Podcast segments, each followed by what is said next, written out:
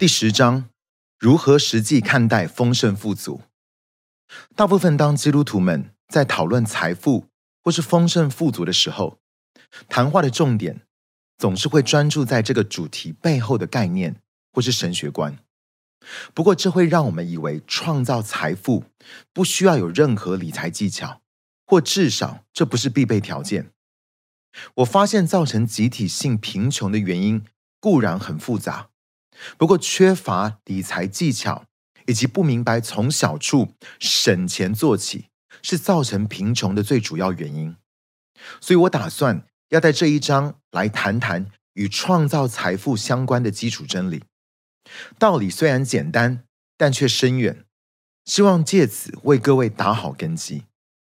此外，我也会提供一些实际的建议，相信有助于你更深的经历丰盛。让我们在一开始先来检视一下主所留给我们的使命。耶稣告诫我们说：“所以你们要去，使万民做我的门徒，奉父子圣灵的名给他们施洗。凡我所吩咐你们的，都教训他们遵守。我就常与你们同在，直到世界的末了。”先知以赛亚早在五百年前就曾宣告过类似的话。而这可说是整本圣经里头讲到转化文化的一个最高境界。他说，在末后的日子，必有许多国的民前往，说：“来吧，我们登耶和华的山，奔雅各神的殿。主必将他的道教训我们，我们也要行他的路。因为训诲必出于西安，耶和华的言语必出于耶路撒冷。”以赛亚预言的奇妙之处在于。当列国来向信徒们学习主的道，其结果会是这国不举刀攻击那国，他们也不再学习战事。那么，我们最该问的就是：耶稣究竟教导了我们什么大有能力的东西，竟然可以让国与国之间永远不再发生战争？我相信这个问题绝对复杂到不是光用一章的篇幅就可以详述完毕。但是，我也相信。我们绝对需要有神的智慧参与在每一个属灵或是实际面的理财决定。就实际层面来说，如果我们把理财的比喻和十锭银子的比喻摆在一起看的话，就能够从这两者中间的明显差异之处，明白进入丰盛的一大关键。两个比喻的故事，让我们再次回头来看马太福音第二十五章里头这个理财的比喻。然后把它与路加福音十九章里十锭银子的比喻放在一起，两相对照，相信不难从中发现一个与列国经历丰盛文化有关的属天秘诀。让我跟你分享一个小撇步，请慢慢的读过这两个比喻，并且找出两者间的差异之处。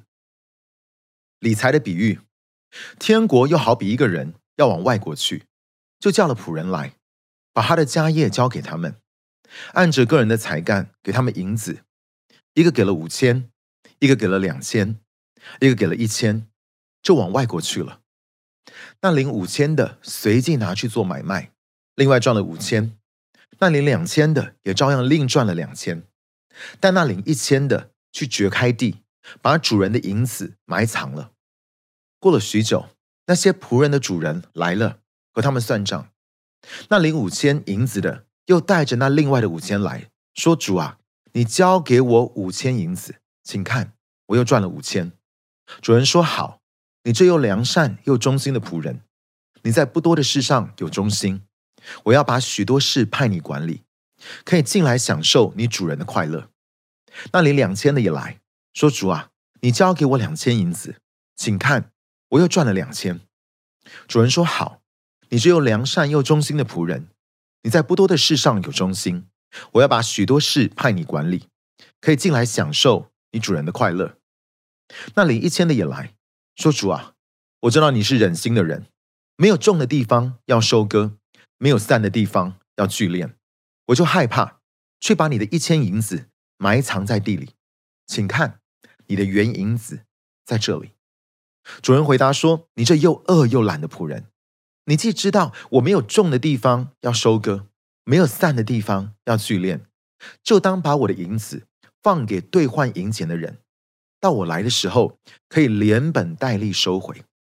夺过他这一千来，给那有一万的。